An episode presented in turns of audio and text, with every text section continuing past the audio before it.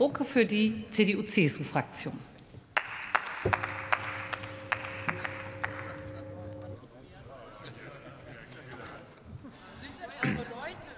Frau Präsidentin, liebe Kolleginnen und Kollegen, meine sehr geehrten Damen und Herren, liebe Zuschauerinnen und Zuschauer auf, Empor auf der Empore und an den Empfangsgeräten.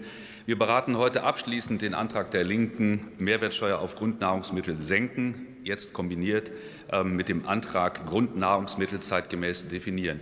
Liebe Antragsteller, ich darf Ihnen für die CDU-CSU-Fraktion sagen, dass Ihr Antrag willkommen ist, aber. Und dazu möchte ich drei Punkte aufrufen. Ihr Antrag ist sehr wohl willkommen, weil er Druck gemacht hat und immer noch Druck macht auf die Ampel, sich zur Inflation etwas überzeugender zu äußern, insbesondere weil es Menschen betrifft, die besonders von der Inflation betroffen sind, weil sie zum Beispiel nicht auf die veränderten Preise reagieren können, weil sie nicht ausweichen können auf andere Produkte und weil das Einkommen vielleicht viel zu niedrig ist, um das mal ebenso wegzustecken.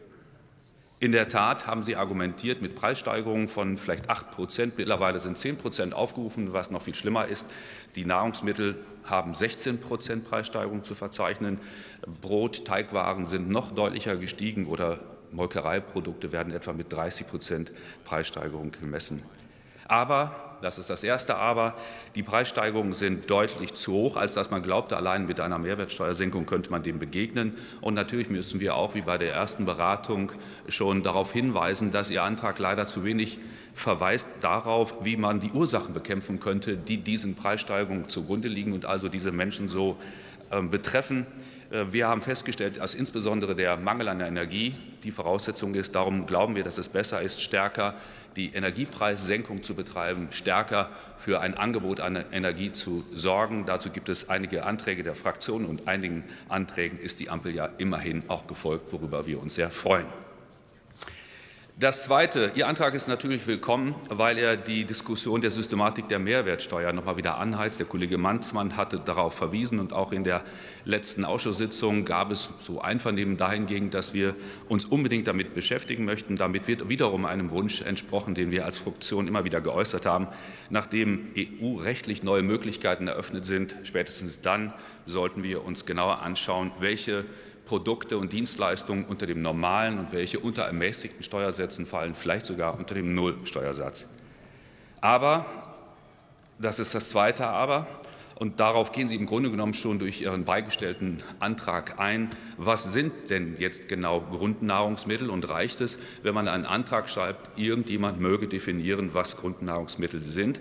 Die Abgrenzung ist in jedem Fall schwierig und sie ist vielleicht auch deswegen schwierig, wenn man sich anschaut, äh, wie die Antworten des wissenschaftlichen Dienstes auf Fragen von Ihnen lauten, wo offensichtlich Sie noch andere Überlegungen anstellen, was die Zuordnung zu den verschiedenen Kategorien angeht. Möglicherweise wollen Sie nicht nur die Grundnahrungsmittel selbst äh, so platzieren, sondern Sie wollen Kriterien anwenden wie ökologische und andere Aspekte. Das macht die Debatte noch schwieriger und verbietet eine Ad-hoc-Entscheidung auf der Grundlage Ihres Antrages. Ein dritter Punkt, Ihr Antrag ist willkommen, das sage ich ausdrücklich, weil er, der, weil er die Umsatzsteuersenkung insgesamt in die Diskussion bringt, wie wir sie an anderen Stellen auch aufgenommen haben. Aber, und jetzt kommt wieder das Letzte und an dieser Stelle das Dritte Aber, hm, Wer, was kostet diese Umsatzsteuersenkung? Ich muss diese Frage stellen. Wer profitiert denn tatsächlich davon und wer zahlt eigentlich die entgangenen Einnahmen des Staates? 12 Milliarden etwa werden genannt, sind die Umsatzsteuereinnahmen des Staates für Nahrungsmittel. Nimmt man die Grundnahrungsmittel, die wir ja noch nicht definiert haben, dann reden wir vielleicht von 2 Milliarden, 3 Milliarden, äh, die entgehen, wenn man den Steuersatz auf Null setzt bei Fleisch, Brot, bei Milchprodukten. Aber viel wichtiger, wer profitiert von dieser Umsatzsteuersenkung? Mein Kollege hatte schon darauf hingewiesen, es sind nicht nur diejenigen mit niedrigem Einkommen, die Sie im Blick haben, sondern es profitieren alle davon, die Milch, Brot oder Butter konsumieren. Damit ist diese Maßnahme nicht so zielgenau, wie wir uns das vorstellen, und deswegen findet sie auch nicht unsere Unterstützung.